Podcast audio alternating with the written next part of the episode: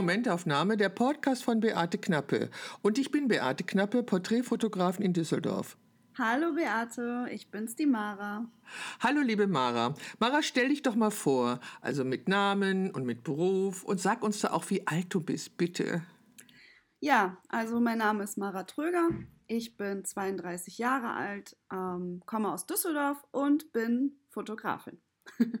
Genau, und das ist der Grund auch, warum wir uns unterhalten. Mara, erzähl doch mal, wieso du Fotografin geworden bist. Naja gut, ähm, zum einen war es immer schon ähm, etwas, was mich begeistert hat. Fotografie ähm, war immer etwas, wo ich neugierig war, Interesse hatte, ähm, wie Fotos entstehen. Ähm, ja, ich liebe die Zusammenarbeit mit Menschen und irgendwie hat sich das dann mit 15, glaube ich, entwickelt, dass ich gesagt habe, okay, ähm, Fotografie interessiert mich mehr, ich möchte irgendwie in diese Richtung gehen. Ähm, damals habe ich mir natürlich nicht gedacht, dass es irgendwann wirklich so ist, dass ich tatsächlich Berufsfotografin werde. Und ja, das ist so der Grund, warum ich mich für Fotografie entschieden habe. Mara, was hatten denn deine Eltern im Sinn, ähm, als es um deine Ausbildung ging? Oh je, gute Frage. ähm, ja, also meine Mom ist Künstlerin, also die war ähm, total begeistert und fand es auch super und hat auch mein Talent irgendwo gesehen und auch gefördert. Ähm, mein Dad war so zweierlei. Also ich würde mal sagen, mein Dad hat vorgesehen, dass ich einen Beruf habe, der mehr Sicherheit mit sich bringt. Das war immer ähm, wichtig für ihn. Ähm, er hatte sich eher gedacht, ach ja, die macht Abitur, die kann auch noch studieren. Ähm, ja, als ich dann äh, nach Hause kam und gesagt habe, gut, ich werde jetzt Fotografin, glaube ich, war er nicht ganz so angetan, aber er hat es jetzt auch nicht ähm, ja, boykottiert. Das hat er auch nicht, nein. Und wenn er sich jetzt deine Fotos ansieht, ist er nicht stolz auf seine Tochter? Ja, doch. Ähm, heute, 2020, ist er das tatsächlich. Es hat ein bisschen gedauert. Ich glaube, das erste Mal, wo er gesagt hat, ähm, super, war 2012. Da war ich nun schon fünf Jahre Fotografin. Ähm, da hat er dann gesehen, worum es geht und dass das nicht eine fixe Idee war ähm, und ja, und hat dann auch ähm, sein Lob ausgesprochen. Allerdings ähm, gab es immer wieder so Diskussionen. Ich meine, die Fotografie ist halt auch nicht immer das sicherste Pflaster. Äh, vom Wem Berufs sagst du das? genau, du kennst es, du weißt, wie es ist. Aber man wird, glaube ich, auch nicht äh, Fotograf, ähm, äh, weil man denkt, ähm, das, ist, das ist ein Lottogewinn, sondern weil man das aus Überzeugung und, und Liebe und Leidenschaft tut. Ne? Mara, das, so denkst du und so denke ich auch. Es gibt natürlich auch einige, die entscheiden, Fotograf zu werden, weil sie das dicke Geld machen wollen. Okay, das, dazu gehörst du nicht und dazu gehöre ich auch nicht, aber die gibt es natürlich. Und die suchen sich dann irgendwie ein Metier aus, mit dem sie glauben, viel Geld zu verdienen. Egal, wir wollen nicht schlecht über andere Leute reden. Also du hast dich entschieden aus Leidenschaft und weil irgendwie hat es Klick gemacht. Kannst du dich noch an den Moment erinnern, wo du gedacht hast, das wäre was für dich? Also was war das? Hast du dein Bild gesehen? Hast du deine Ausstellung gesehen? War es eine bestimmte Fotografin, ein Fotograf? Fotograf, die dich inspiriert haben? Ähm, es war tatsächlich mein Deutschlehrer. Ich ähm, habe Abitur gemacht und mein Deutschlehrer, ähm, Thomas Ferges, sein Name, ähm, ja, ähm, beobachtete mich jedes Mal, wenn ich zur Schule kam und wir Unterricht hatten. Ich hatte immer meine Kamera dabei und irgendwann hat er gesagt, was machst du denn da die ganze Zeit mit deiner Kamera? Ja gut, dann habe ich ihm gesagt, ja, ich fotografiere gerne. Ähm, er erzählte dann, dass er, bevor er Lehramt studiert hatte, Fotograf war, aber leider keinen Fuß fassen konnte und er war interessiert, sich mal meine Sachen anzuschauen. Und in irgendeiner Unterrichtsstunde sollten, sollten wir so ein, ähm, so ein Buch, äh, so eine Buchanalyse machen und er kam dann zu mir und sagte, ja, zeig mir doch mal, was du da Schönes hast. Als ich ihm das gezeigt habe, war er sofort ähm, so und sagte, also ich denke, äh, du solltest das äh, so machen, und Fotografie ähm, studieren oder eine Ausbildung als Fotografin machen. Du wirst da Fuß fassen, du hast Talent, ich liebe die Arbeiten, die du machst. Und das war auch der ausschlaggebende Grund, weil es zu dem Zeitpunkt, wie gesagt, mit meinen Eltern jetzt nicht so war, dass die gesagt haben, oh ja, super. Ähm, und mein Deutschlehrer war tatsächlich derjenige, der gesagt, der gesagt hat, ist super, mach das. Und mir so ein bisschen die Sicherheit gegeben hat und mir den Mut auch gebracht hat, dass ich gesagt habe, okay, mache ich jetzt auf jeden Fall. Eine schöne Geschichte ist das. Das ist ja super. Ich glaube, das sind die Lehrer, die wir alle brauchen, die tatsächlich unser Talent entdecken. Ich finde dich auch sehr talentiert und ich mag deine Arbeiten sehr. Also der, die Einschätzung deines Deutschlehrers war grandios richtig damals und gut, dass du das gemacht hast. Erzähl doch mal, was hast du für eine... Kann ich so zurückgeben. Erzähl doch mal, was du für eine Ausbildung gemacht hast. Ähm, ich habe eine dreijährige Berufsausbildung gemacht, ähm, ganz klassisch im Handwerk mit Handwerkskammer, Berufsschule und Betrieb. Ähm, dort, ähm, ja, vorab muss ich sagen, ich habe mich für die Uni in Dortmund beworben, für die Fachhochschule im Bereich Fotografie, habe dort auch eine Aufnahmeprüfung gemacht, die war ähm, wirklich interessant. Da gab es drei Themen, da erinnere ich mich heute noch dran. Das eine Thema war an einem Tag im Leben von. Ähm, ja, da habe ich mir gedacht, okay, da machen wir mal was Ausgefallenes. Ähm, an einem Tag im Leben von einer Jeanshose. Dieses Projekt werde ich auf jeden Fall dieses Jahr nochmal auffangen. ähm, ja, das war sehr interessant, weil ich wurde sehr gut bewertet und ähm, ich hätte diesen Studienplatz mit aller Wahrscheinlichkeit bekommen und auch umsetzen können. Allerdings fehlte mir damals das Geld und ähm, ja, ich konnte halt die Uni und äh, trotz BAföG oder sowas plus halt einen Umzug und eine Wohnung und Lebenserhaltungskosten nicht tragen. Und dann habe ich gesagt, okay, komm, ähm, das heißt ja noch lange nicht, dass du trotzdem nicht Fotografin werden kannst. Und ähm, habe deshalb eine Ausbildungsstelle gesucht und tatsächlich auch in Dortmund gefunden bei der Gabriele Hengesbach, eine sehr, sehr, sehr gute Fotografin aus dem Porträtbereich. Mein Mentor fürs Leben. Also sie war nicht nur meine äh, Lehrherrin, sondern ähm, sie war auch mein Mentor. Also die gesamten drei Jahre der Ausbildung waren großartig. Ähm, sie war mein größter Kritiker. Ähm, ich erinnere mich auch noch heute daran, wie lustig das immer war, wenn ich irgendwelche ganz verrückten Ideen hatte und sie dann irgendwann immer meinte, Mensch Mara, mach doch einfach das, was du am besten kannst, Licht setzen das war dann immer so, okay. Also es hat, es, es fiel mir schwer, weil ich natürlich auch gesehen habe, was machen meine Klassenkameraden. Und alle waren immer so bunt und, und meine Leidenschaft ging halt auch zur Schwarz-Weiß-Fotografie, genau wie bei dir.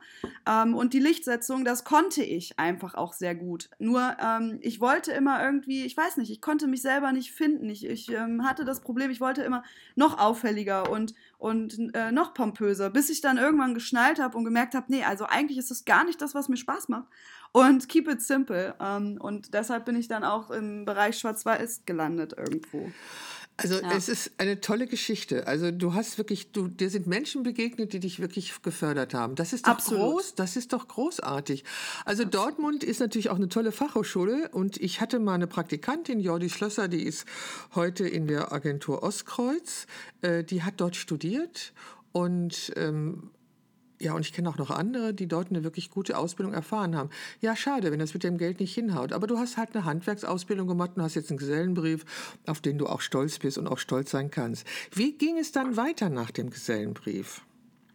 Ähm, ja, also ich hatte den Gesellenbrief und ähm, habe mir vorgenommen, dass ich viel reisen werde ähm, und habe mich dann auf der AIDA beworben. Dort bin ich dann 2011 an Bord gegangen ähm, und mit der AIDA durch Europa äh, geschippert, was ganz lustig war, aber wo sich relativ schnell herausgestellt hat, dass das nicht die Art von Fotografie ist, die mir Spaß macht und das auch nicht die Art ist, die ich weiterhin machen möchte. Also ähm, äh, es, es, gab super tolle Fotografen an Bord, meine Kollegen, die wirklich ähm, top Arbeit geleistet haben, aber die einfach auch nicht diesen ähm, Anspruch hatten, diesen künstlerischen Anspruch, den ich einfach immer schon hatte. Mir war es wichtig, mit meinen Arbeiten was auszusagen, eine Botschaft zu liefern. Ähm, ja, und da habe ich mich dann relativ schnell entschieden, dass ich äh, von Bord gehe weil das ähm, nicht, nicht dem entsprach. Ich konnte mich nicht entwickeln, ich konnte nicht kreativ sein. Sicherlich war es schön, die Länder zu äh, bereisen und ähm, zu sehen, wo man aber natürlich auch wieder sagen muss, die Zeit, die man dort hatte, war so gering, dass man halt auch dort nicht die Möglichkeit hatte, sich da nochmal auszuleben. Aus dem Grund habe ich mich nach drei Monaten von diesem Schiff verabschiedet, ähm, bin dann alleine weitergereist für eine Weile und kam dann ähm, wieder zurück nach Kassel, also Bad Arolsen, dort leben meine Eltern. Ähm, ja, und wusste erstmal nicht, wohin mit mir, weil ja, ich äh, auf dem Dorf konnte man halt nichts anstellen, nichts im Bereich Fotografie und Kreativität. Ähm, ja, und dann habe ich mir relativ schnell einen Job gesucht, tatsächlich auch in Düsseldorf. Ähm, in der Elisabethstraße bei der Nicole Teuber. Dort habe ich dann ähm, eine Anstellung bekommen und bin zwei Wochen später nach Düsseldorf gezogen. Dort habe ich dann ähm, sechs Monate gearbeitet. Witzig war natürlich auch, dass ich irgendwie back to the roots, also ich bin natürlich in Düsseldorf auch geboren, ich bin eine echte Düsseldorferin. Ähm, bin aber als kleines Kind mit vier Jahren zwischen äh, weggezogen nach Kassel ähm, mit meiner Mutter und bin dort aufgewachsen. Und als ich dann wieder zurückkam, bin ich eine Parallel in die Parallelstraße gezogen, wo ich halt aufgewachsen bin, bis ich vier Jahre alt war. Ähm, irgendwie back to the roots. Das war ganz cool. Ja, nach sechs Monaten ähm, Anstellung habe ich auch wieder festgestellt, dass das auch nicht das ist, was mir gefällt. Also klar, die Arbeit war okay, das hat Spaß gemacht, das war alles gut. Aber ähm, es war halt für mich in meinen Augen nicht das, wo ich jahrelang sein möchte. Ich möchte A, wollte nicht angestellt sein. Ich wollte mich auch wieder weiterentwickeln, wieder künstlerisch arbeiten. Und natürlich ist auch das Gehalt eines angestellten Fotografen ein ganz großer Unterschied. Ne? Das muss man halt auch einfach nochmal dazu sagen. Also ähm, damit konnte ich auch nicht überleben. Ich kenne so. dich ja nun und ich weiß, dass du ein ungeheures Tempo vorlegst und äh, bei all dem, was du beschreibst, ist dieses Tempo schon zu erkennen. Hast du eine, Ahn hast du eine Ahnung, wo dieses Tempo und diese Entschlossenheit und dieser Wille weiterzukommen, wo das seine Wurzeln hat? Ja, das ist eine sehr gute Frage. Ich vermute, ich vermute, ähm, dass dass äh, ich viel von meiner Mutter habe, die sehr, sehr künstlerisch ist und ähm, auch eine gewisse Verrücktheit mit sich bringt. Ähm, aber ich denke auch, dass dieses Temperament und diese Geschwindigkeit auch von mein, meinem Vater sind, von meinem leiblichen Vater, ähm, der aus Französisch-Guyana ist. Also der hat dieses typisch, äh, typisch ähm, ja, Südamerika bzw. African Roots Background. Ähm, ja, ähm, immer gut gelaunt, immer neue Ideen, lustig unterwegs. Also ich denke, es ist eine gute Kombination. Was natürlich auch wieder gut ist, ähm, ich bin halt aufgewachsen mit meinem Stiefvater. Das ist aber für mich schon mein Vater, muss ich dazu, weil er hat mir halt immer diesen Boden gegeben. Meine Mutter hat mir nicht diesen Boden gegeben, sondern diese Kreativität und die Offenheit. Aber mein ähm, Stiefvater, in meinen Augen mein Vater, hat mir die Stabilität gegeben und auch gezeigt, dass gewisse Dinge halt nicht immer nur lustig sein können, sondern auch ernsthaft ähm, sein müssen, um auch irgendwie weiterzukommen. Also ist das, glaube ich, eine Kombination. Okay, du hältst große Stücke auf deinen Vater, ich höre ja. schon. Äh, er ist eine wichtige Person in deinem Leben. Ja, das ist ja auch okay. Und trotzdem glaube ich, ähm, du bist das. Also ähm, du hast ja als erwachsene Frau und du bist ja schon lange erwachsen, natürlich die Möglichkeit zu wählen. Und du hast gewählt. Du hast die AIDA gewählt, also was ich großartig finde, erstmals auszuprobieren. Du hast entschieden, dass das nichts für dich ist. Du hast dir einen Job gesucht. Du hast wieder gesehen, dass das nichts für dich ist. Das heißt, du bist doch sehr entschlossen und das bist du und die Entscheidungen triffst ja auch du. Also ich glaube, das Temperament und dieses, dieser, diese, dieser Wille, irgendwo hinzukommen, das ist schon schon deins. Also das ist schon klar. Wie ging es denn weiter nach dieser äh, Festanstellung? Ja, diese Festanstellung war ähm, 2012. Und ähm, da habe ich mich dann am Ende des Jahres verabschiedet und meine Selbstständigkeit geplant. Ähm, ja, die fing ein bisschen chaotisch an, muss man dazu sagen, weil ich halt wirklich von heute auf morgen entschieden habe, okay, jetzt ist Schluss. Ähm, ich mache mich selbstständig. Ich hatte natürlich kein Startkapital und auch kein Backup, weil von so wenig ähm, Gehalt konnte man halt auch nichts zurücklegen, ehrlich gesagt. Ähm, ja, trotzdem hatte ich mein Equipment und habe versucht, mich auf mein Talent und ja, mein Durchhaltevermögen zu konzentrieren. Ähm, ja, habe dann mein, mein, meine Selbstständigkeit angefangen und meine ersten Jobs waren dann ähm, auf der Messe, weil ich gedacht habe, es sind zwei Fliegen mit einer Klappe. Also sowohl Geld verdienen, aber gleichzeitig auch streuen, das heißt Kontakte sammeln. Und so kam ich zu den ersten kleineren Jobs. Die fingen dann an über Messefotografie. Plötzlich ging es irgendwie in den Porträtbereich und dann kamen Hochzeiten und so sprach sich das immer, immer mehr rum ähm, dass ich ja immer weniger als Hostess auf Messen arbeiten musste. Ich habe dann Übersetzung gemacht, Englisch, Deutsch zum Beispiel auf den Messen, aber gleichzeitig immer noch ein Shooting für die Messe gemacht. Ähm, ja, so waren dann so die Anfänge der Selbstständigkeit. Ähm, das hat sich dann irgendwann immer weiterentwickelt. Also klar, die Leute sprechen dann ähm, und unterhalten sich und wenn jemand einen Fotografen sucht, wird gefragt, okay, kennst du jemanden? Und dann wurde ich halt weiterempfohlen. Ähm, ja, dazu bin ich dann ähm, auch durch diese Messegeschichte habe ich wieder in Kontakt geknüpft 2014, ähm, wo ich dann mit nach Brasilien konnte ähm, für einen Non-Food-Caterer aus Köln. Die haben mich dann mitgenommen, da habe ich dort gearbeitet, was halt auch wirklich interessant war zu sehen, wie funktioniert so ein Logistikunternehmen, so ein Non-Food-Caterer. Es war natürlich körperlich der absolute Kracher. Ähm, für mich aber die absolut super Chance, eine Reportage zu machen in den Favelas wo ich dann tatsächlich auch gewohnt habe und auch dort ähm, längere Zeit verbracht habe. Ja, das waren so sehr spannende Jahre im Großen und im Ganzen. Wie, wie lange warst du in Brasilien? Ähm, drei Monate. Okay, weil du gerade mhm. gesagt hast, das waren spannende Jahre. Ach so, nee, die letzten Jahre meinte ich damit. okay, und nach Brasilien, wie ging es dann weiter? Ähm, nach Brasilien äh, kam ich wieder und hatte die äh, großartige Chance, ein Ladenlokal in den Shadow-Arkaden zu bekommen. Wow. Genau.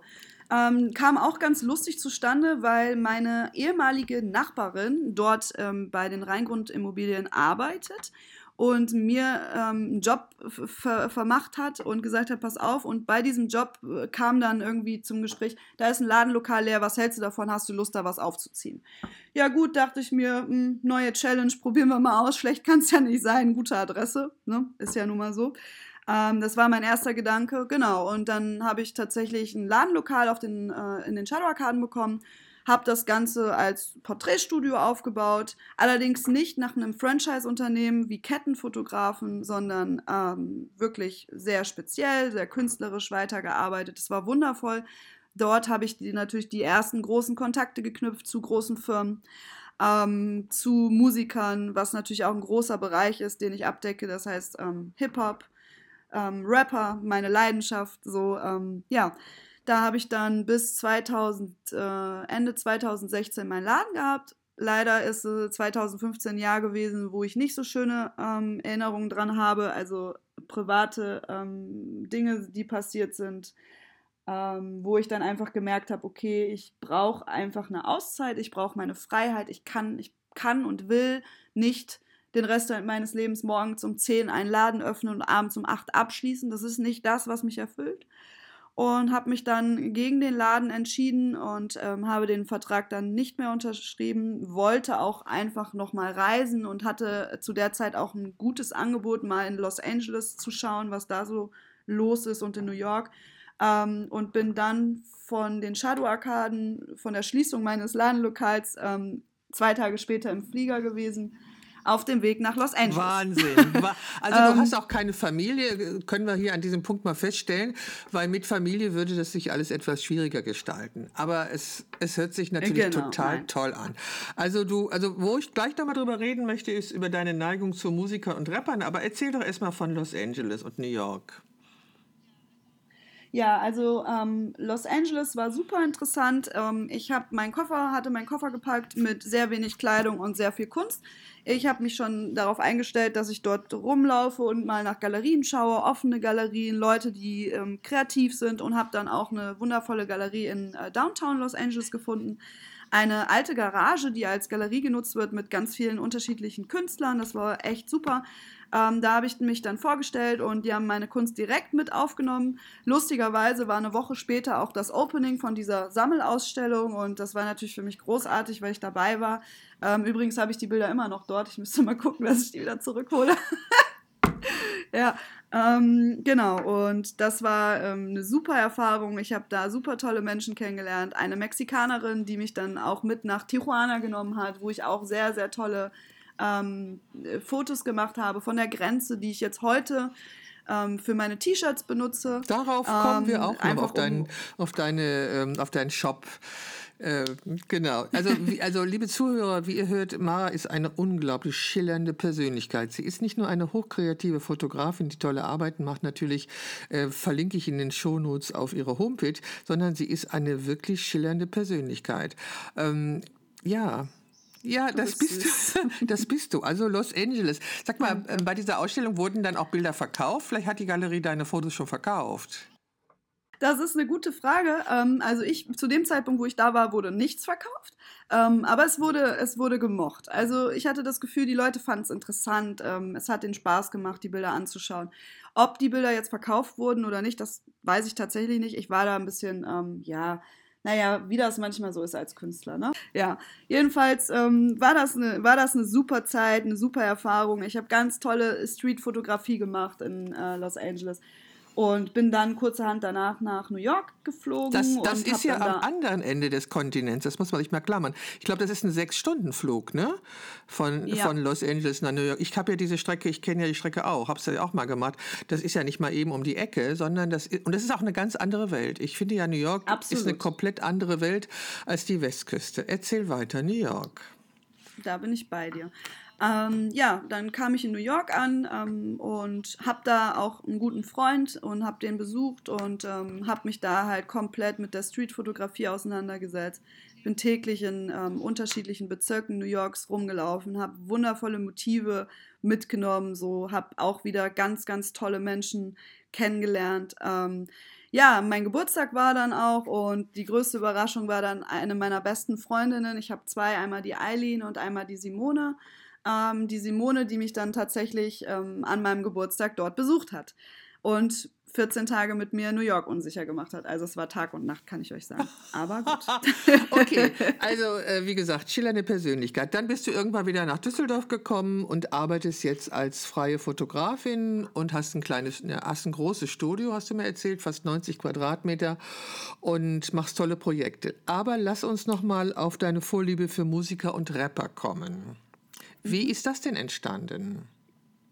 Ja gut, also ähm, Musik ist mein Leben und ähm, ist ein ganz, ganz, ganz großer Bestandteil ähm, für meinen Tagesablauf, weil ich stehe morgens auf und mache sofort die Musik an.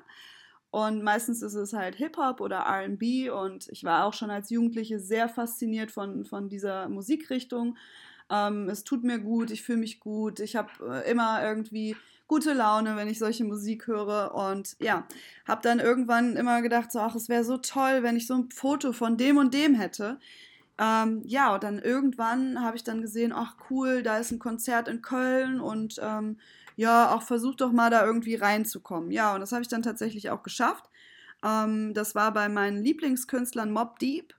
Ähm, kam ich dann backstage und konnte mit den Jungs sprechen und sie fragen, ob sie Lust haben, sich von mir fotografieren zu lassen. Ähm, die haben beide sofort Ja gesagt, waren mega happy über die Bilder. Leider ist einer von den beiden verstorben in 2017. Und ähm, ja, ich habe halt mitunter die letzten Porträts von ihm, was für mich natürlich eine sehr große Ehre ist, muss ich sagen. Ähm, ja, denn mit dem anderen ähm, Künstler bin ich noch sehr, sehr gut kontaktet.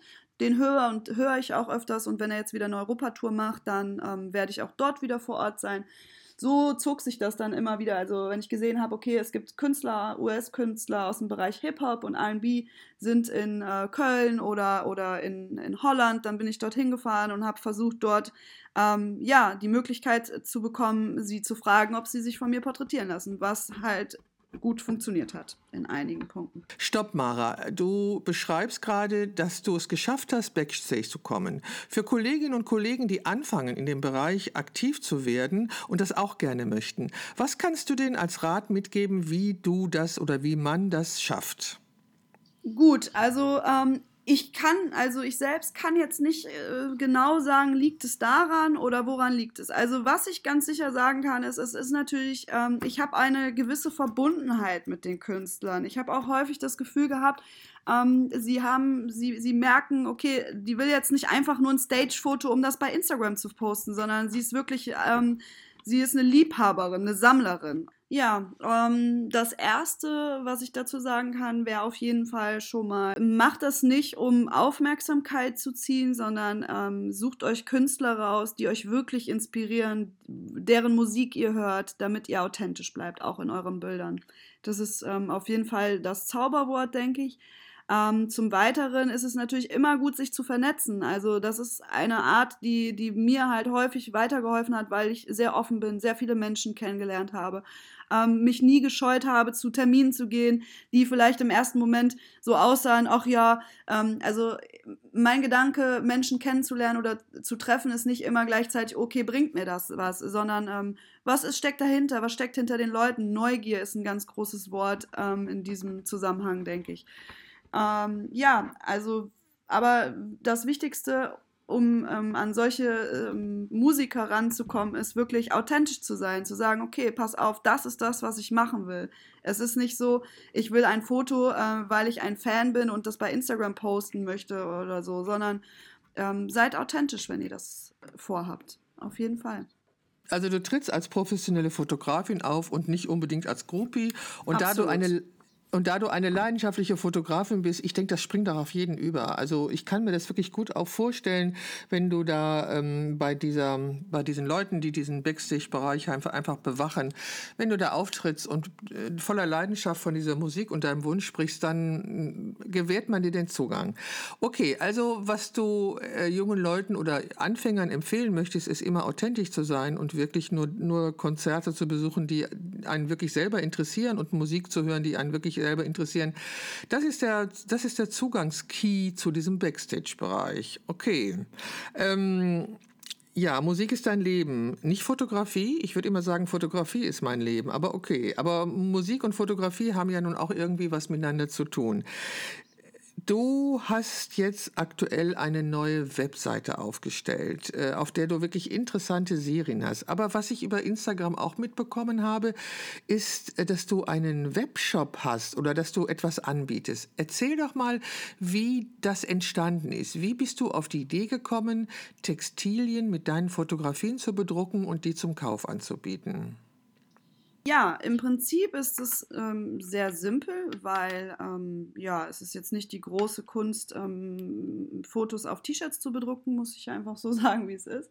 Ähm, der Hintergrund ist folgender. Ähm, ich habe mich in vielen Galerien beworben, ähm, wollte dort ausstellen und wurde sehr häufig abgewiesen, weil es nicht passt. Das ist nicht kommerziell genug und das kann einen schon zwischendurch frustrieren ähm, und auch dazu bringen, dass man an seiner Arbeit zweifelt. Nur irgendwie ist es dann so im letzten Jahr extremer geworden, dass ich mir gedacht habe, also ähm, es muss auch einen anderen Weg geben, einen neuen Weg, ähm, um seine Kunst zu präsentieren.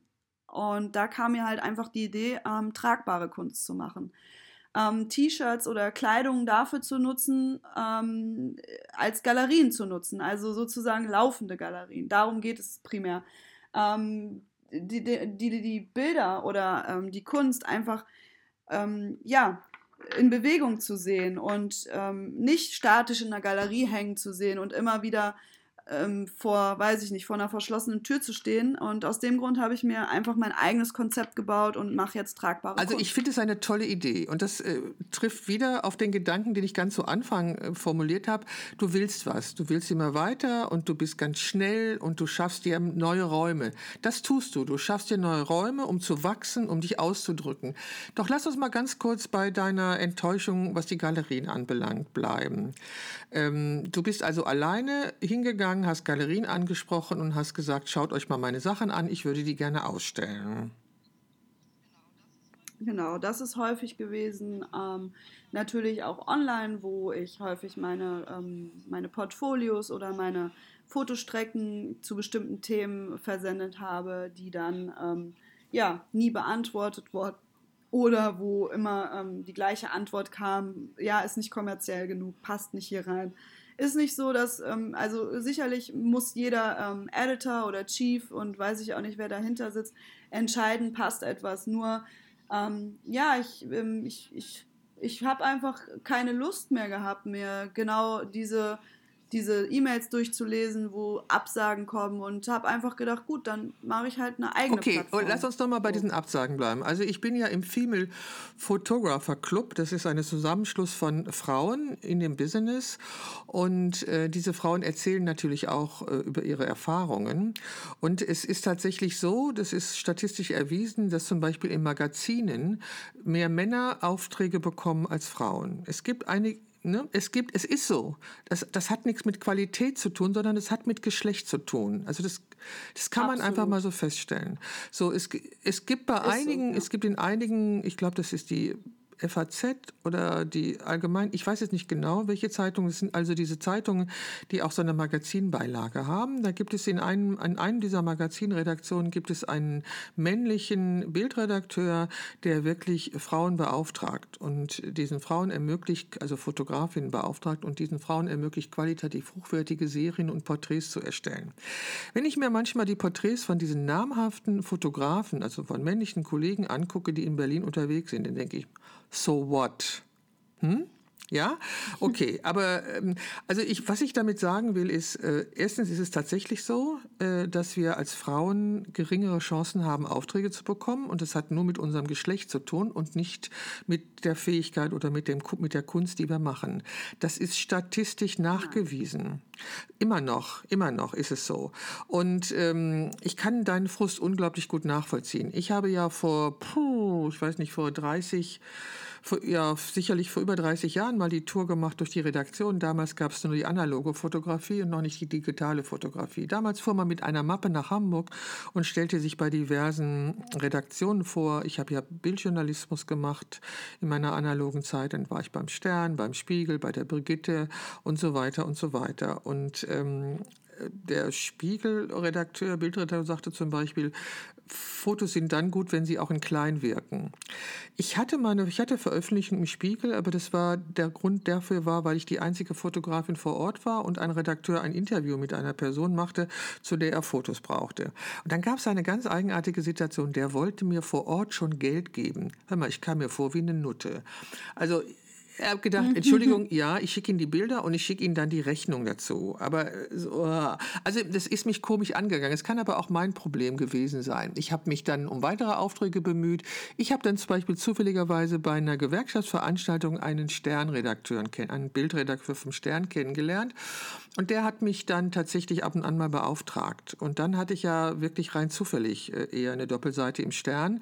Das Bild von meinen Diakonissen in der Menschenkette. Nun, die Menschenketten, die waren in den 80er Jahren ja wirklich ähm, die Sache. Ich, wie alt warst du in den 80er Jahren, Mara?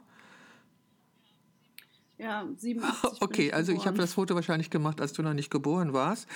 Ähm, da gab es Menschenketten, das war Teil der Friedensbewegung und Teil der sozialen Bewegung. Und, und die Diakonissen sind ein wirklich ein Überbleibsel aus frühen Zeiten, weil sie in einen Orden eingetreten sind als unverheiratete junge Frauen und auch unverheiratet geblieben sind und dann Krankenschwester geworden sind. Und in Kaiserswerth ist das Mutterhaus und diese Menschenkette ging durch Kaiserswerth und da haben sich zwei Diakonissen in diese Menschenkette eingereiht und die habe ich fotografiert. Und dieses Foto wurde dann eine Doppelseite im Stern, eher zufällig. Ich habe immer die Zeitung beliefert und dann ist dieses Bild auch Teil der Ausstellung 40 ähm, Jahre Bildjournalismus in der BRD, die der Stern veranstaltet hat, gemacht worden. Ja, du, also das, das Eigenartige war, diese Ausstellung war zu dem Moment, wo ich gerade einen Studienplatz ergattert hatte in Essen und äh, angenommen worden war. Und ich betrat äh, die Ausstellung auf der Fotokina, wurden die zum ersten Mal gezeigt und kamen Kommilitonen, also junge Männer, die mit mir auch einen Studienplatz ergattert haben. Und ich sagte, schaut mal her, das ist mein Foto. Und denen entglitten die Gesichtszüge, weil die dachten, warum studiert die, wenn die schon ein Foto da hat? Und danach habe ich mit solchen Sachen einmal mich zurückgehalten. Das war einmalig, muss ich sagen. Das hat sich jetzt nicht dauernd wiederholt. Ich weiß nicht, warum sich das nicht wiederholt hat. Ich weiß auch nicht, warum ich da nicht angeknüpft habe. Ob es an mir lag oder an den Bildredaktionen, ich weiß es nicht. Das ist auch Schnee von gestern. Nur damals war es kleine Idee einfacher. Ich hatte, hatte dir auch schon die Geschichte erzählt, wie mich ein fotografierender Kollege aus, einer, aus einem Magazin rausgekickt hat, weil er das für seinen Airpo hielt. Auch andere, Ne, auch ja, andere ja. männliche Kollegen waren nicht unbedingt nett zu mir. Also das habe ich mitbekommen in den mhm. Redaktionen. Da gab es immer was. Ja, das waren ihre Freunde und sie wollten halt, ähm, sie wollten halt ihre Einnahmequelle nicht gefährden durch eine Fotografin, die plötzlich auch nette Bilder machte und da war. Also das kenne ich alles. Das war damals noch irgendwie persönlicher. Heute in der digitalen Zeit ist es etwas anders. Ähm, heute läuft es anders. Und wie gesagt, du kommst ja erst gar nicht an die Redakteure ran oder du äh, kriegst kein einen Kontakt mit ihnen oder kriegst irgendwie eine vorgefertigte Antwort. Ich glaube auch, hm, ich weiß, ich weiß nicht, weil ich habe mich da noch nicht mit beschäftigt, wie die Wege sind, um an diese Bildredakteure ranzukommen. Ich vermute einfach mal, man muss, man muss sie wirklich persönlich anschreiben, sich mit ihnen treffen und sich mit ihnen unterhalten. Ich glaube, das ist der Weg. Also so wie früher nach Hamburg fahren oder in eine Stadt fahren, wo ganz viele Redaktionen der Zeitungen sind, in denen du gerne veröffentlichen möchtest, triff dich mit ihnen, rede mit ihnen, mach einen Termin mit ihnen, zeig ihnen deine Arbeiten, zeig ihnen dein Portfolio. Ich glaube, das ist ein besserer Weg, als es zu versenden, weil die bekommen natürlich jeden Tag, ich weiß nicht wie viel, zigtausend Angebote und Anfragen. Das ist das eine. Das andere ist natürlich, dass wir es als Frauen nicht so einfach haben in diesem Metier immer noch nicht. Das ist einfach so. Und das ja. Es wird sich auch so bald leider nicht ändern, befürchte ich. Aber okay, du, dich hat das unglaublich frustriert und dich frustriert das immer noch. Lass dich nicht frustrieren, weil es hat nichts mit deinen Fähigkeiten zu tun. Es hat wirklich nichts mit deiner Person zu tun.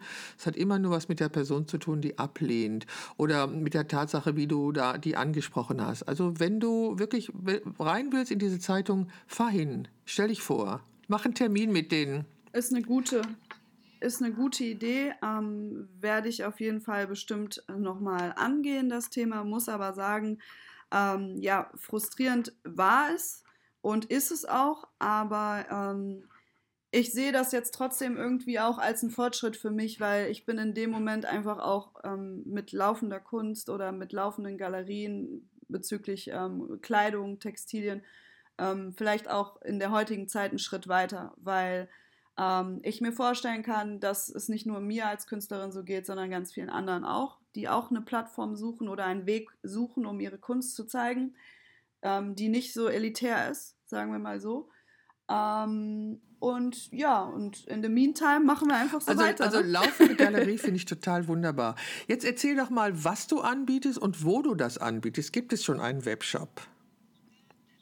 Ähm, es ist so, wir sind jetzt letzte Woche mit der neuen Website live gegangen und ähm, ich bin derzeit noch an dem Online-Shop, ähm, den ich baue, weil ähm, der sollte natürlich auch hochwertig aussehen und zu meiner Website passen. Deswegen konnte ich da jetzt nicht schnell irgendwie was zusammenbasteln. Ähm, genau. Also der Online-Shop ist insofern noch nicht online. Es wird T-Shirts geben, es wird Hoodies geben, es wird Leggings geben und Sneakers. Wow, und das ist aber ein sehr, also ein sehr mhm. ambitioniertes Projekt, oder? Ja, klar. Und gut ist natürlich, ne, du kannst dich komplett bei mir einkleiden. ja, und das ist natürlich jetzt in Corona-Zeiten, ist es natürlich eine wunderbare Möglichkeit, tatsächlich ähm, online Geschäfte zu, abzuschließen, ohne Kontakt zu den Leuten. Ja, Einnahmequellen. Ja. Absolut. Du hast das ja absolut. geplant, als Corona noch ein Gespenst war, was ganz weit weg war, oder? Ja, also ich hatte diese Idee ähm, schon vor zwei Jahren das erste Mal und dann musste ich mich aber um andere Sachen vorerst kümmern, die einfach Priorität hatten.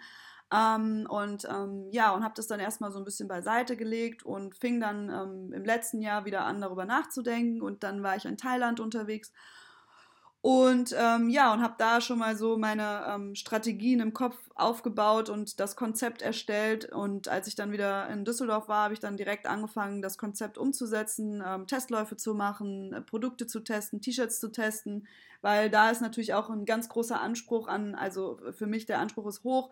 Ich möchte keine ähm, T-Shirts verkaufen, die von Kindern hergestellt werden oder die aus äh, schlechtem Material sind, weil ich sehe halt die T-Shirts als ähm, Leinwand und als Bilderrahmen für meine Kunst.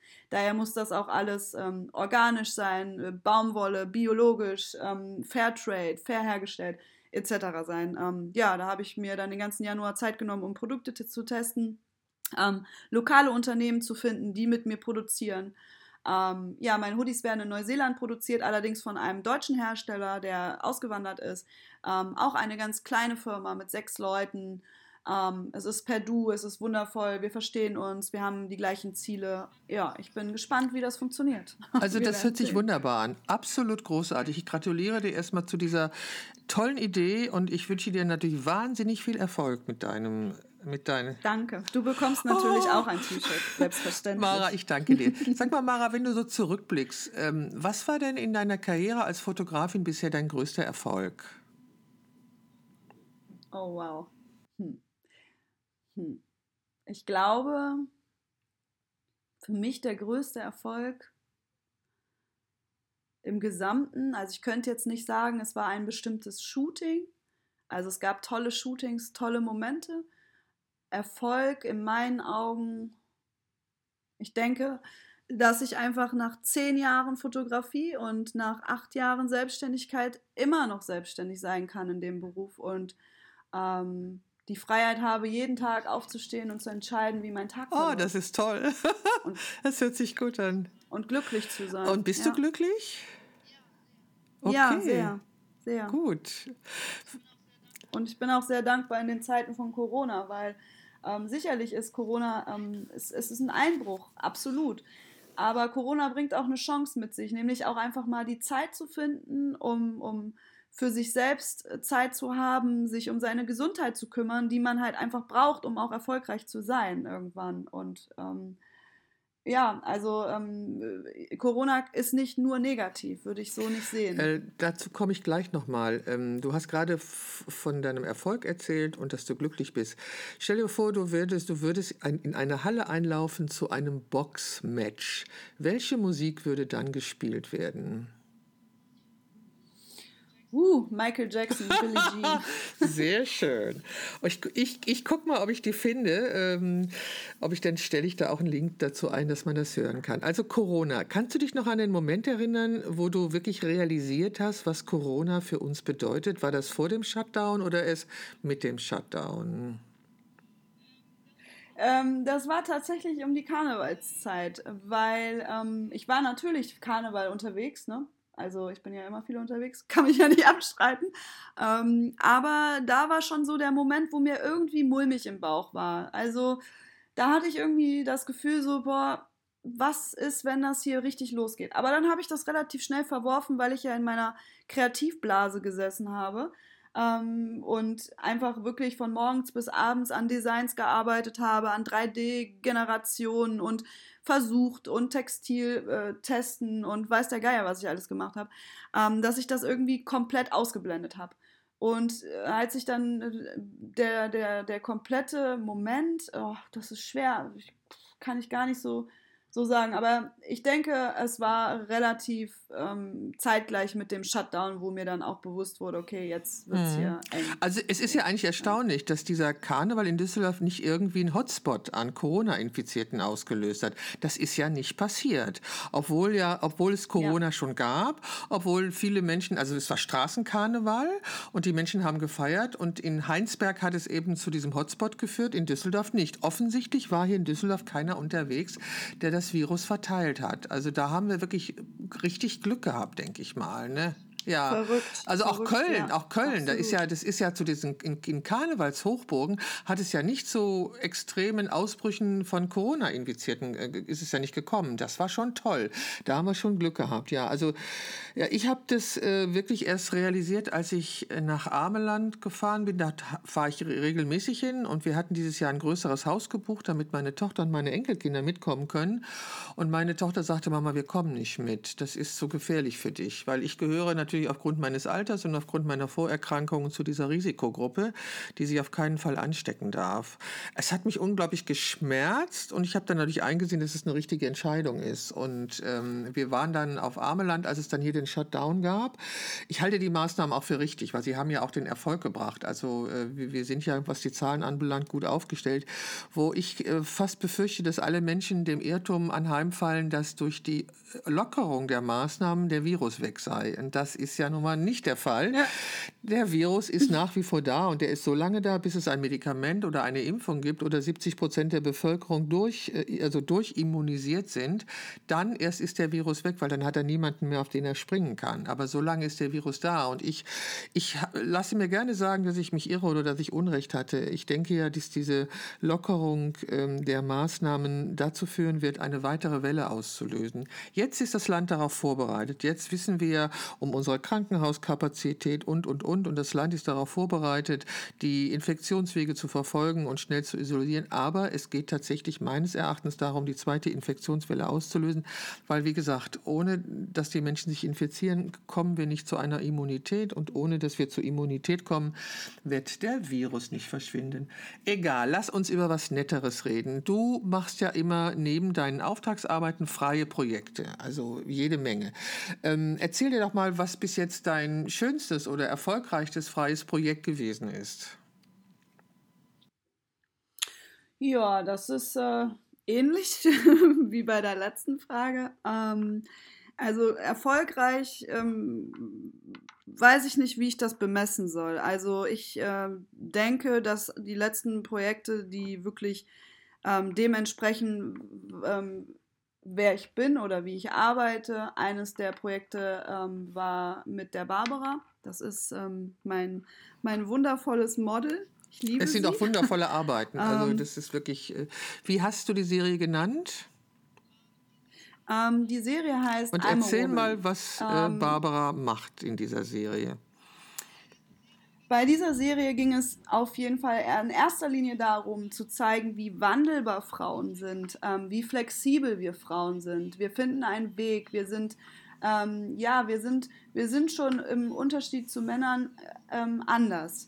Und ich wollte einfach mal zeigen, wie wertvoll ich Frauen sehe und ähm, habe mir dazu halt überlegt, ein Model zu wählen und dieses Model in elf Charaktere zu verwandeln, aus allen zeitlichen Epochen, mit allen äh, zeitlichen Fashion-Aspekten. Äh, ähm, ja, genau. Also war Barbara ähm, am Ende nicht nur Michael Jackson und Karl Lagerfeld, sondern sie war auch ähm, Mahatma Gandhi und Albert Einstein oder Buffalo Bill und Charlie Chaplin. Die Serie ist ähm, wundervoll geworden. Die Barbara ist ähm, nicht nur ein Model, sie ist eine Schauspielerin. Die Gestik und Mimik, die sie dort an den Tag gelegt hat bei diesem Projekt, war unfassbar. Sag doch mal, unfassbar. wie alt Barbara ist. Ähm, ich schätze, oh, das ist eine sehr gute Frage. Ich will nichts Falsches sagen. Aber sie ist ähm, jenseits der 50. oder genau. jenseits der 60. Also sie ist alt, sie ist äh, genau. 60 müsste Also sein. 60, ja, also Barbara ist ein 60 plus Modell. Das finde ich wichtig nochmal zu wissen, ähm, um die Bilder auch beurteilen zu können. Also wie gesagt, ich werde den Link hier einstellen, aber erzähle noch mal was über die Entstehungsgeschichte dieser wunderbaren Serie. Ja, also ähm, wir haben uns dann ähm, zusammengeschlossen. Im ersten Moment war meine Idee, boah, Barbara, du siehst aus wie Michael Jackson von der Seite. Im zweiten Moment dachte ich mir, oh, du könntest eigentlich auch Jack, äh, ähm, Karl Lagerfeld sein.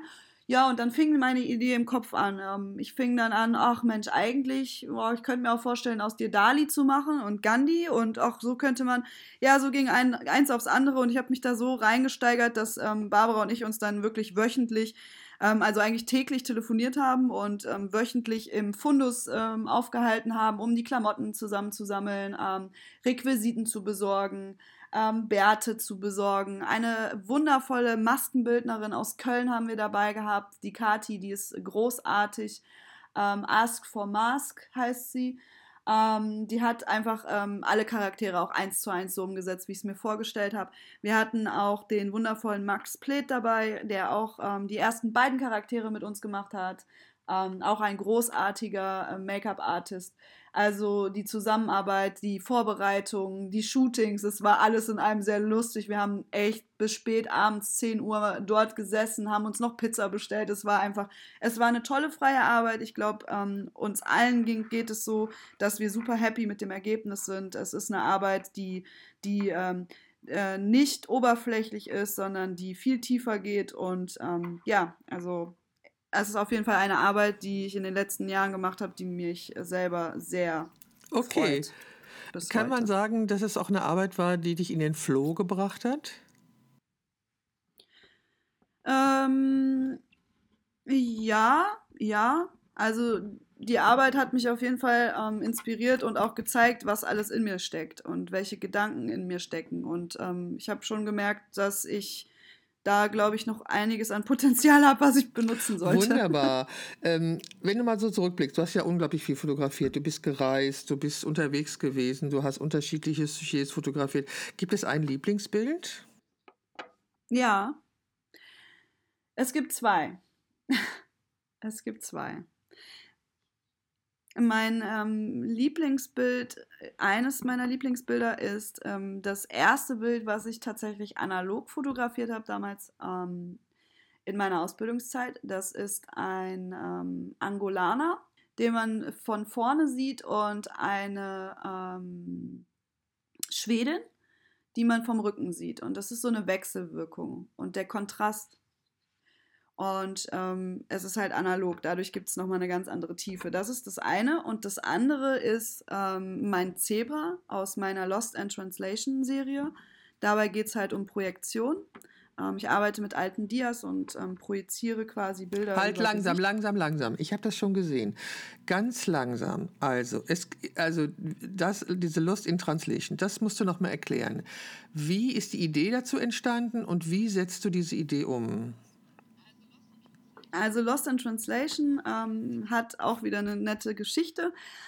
Ähm, 2014 hatte ich eine Kundin in den Shadow-Arkaden, die ähm, Passfotos brauchte. Und ich fand sie super toll, sie war interessant, sie sah Bombe aus, sie war so richtig Charakterkopf, kann man nur so sagen. Und ähm, ja, und ich habe mich mit ihr angefreundet, sie kam mich wöchentlich auf einen Kaffee besuchen. Irgendwann sagte sie mir, sie wäre in weiß ich nicht, 50, 70 Ländern gewesen und hätte ja auch alles fotografiert und sie wollte mir das doch mal zeigen.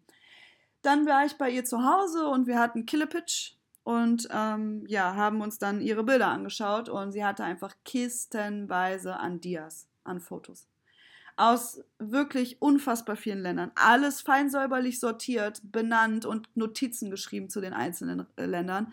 Ähm, ich war einfach hin und weg. Und ja, traurig war leider, dass sie keine ähm, Enkelkinder hat oder auch keine Kinder, ähm, logischerweise.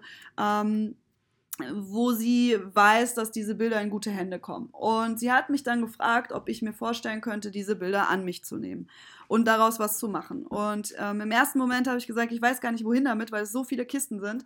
Und im zweiten Moment ähm, habe ich auch nicht gewusst, was, was soll ich mit fremden Bildern? Es sind ja nicht meine. Ne? Und gut, aber mir tat das so leid, dass ich ähm, ihr sagen äh, wollte, dass ich die nicht nehme, weil ich natürlich genau den gleichen Gedanken habe, was passiert mit all den Arbeiten, wenn man mal irgendwie nicht mehr auf dieser Welt ist. Ähm, was passiert damit? Das ist ja ein Lebenswerk, was die Frau geschaffen hat. Und aus dem Grund habe ich sie dann angerufen und gesagt, pass auf, Nana, ich, ähm, ich nehme die Sachen. Ich weiß nicht, was ich damit machen soll, aber du kannst dir sicher sein, mir fällt schon irgendwas ein.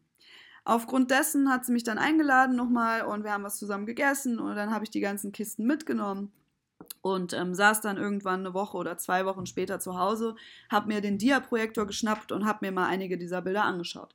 Und beim Scharfstellen ist mir dann aufgefallen, ähm, dass das Bild auf meiner Hand war und dachte mir irgendwie, das sieht ganz cool aus, so ein, so ein Bild auf der Hand. Und dann habe ich da rumgefummelt und probiert und gemacht. Und am nächsten Tag habe ich mir dann zwei Models ins Studio bestellt, ähm, und habe dort ähm, ja, ausprobiert, ähm, Dias auf Gesichter und Körper zu projizieren und Doppelbilder zu Wahnsinn. Schaffen. Somit habe ich ihre Bilder verändert und ähm, habe quasi analog und digital Klasse. gekoppelt. Oh, hast du die auf deiner aktuellen Homepage auch, diese Serie? Okay. Ja. Gut, dann kann man das da alles gucken. Also, liebe Zuhörer, wie ihr hört, ähm, eine schillernde Persönlichkeit, ich sagte es ja schon. Mara, was hast du jemals bereut, Fotografin geworden zu sein? Das Niemals. heißt, es gibt für dich höchstens die Alternative, Musik zu machen. Äh, nee, ich bin super unmusikalisch. Also ähm, Musik ist mein Leben, weil es gehört halt für mich wirklich zum Alltag dazu. Ähm, aber ich bin nicht musikalisch, nein. Keiner würde zuhören. Okay, Mara, was ist dein nächstes Projekt?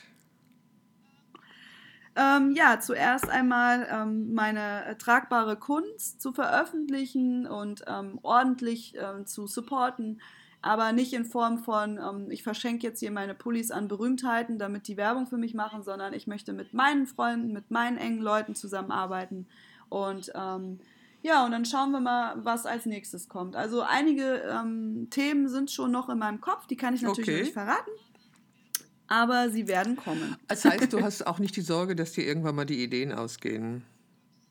Um Gottes Willen. Nein, wenn ich, wenn ich nichts habe, dann ist es äh, auf jeden Fall Geld.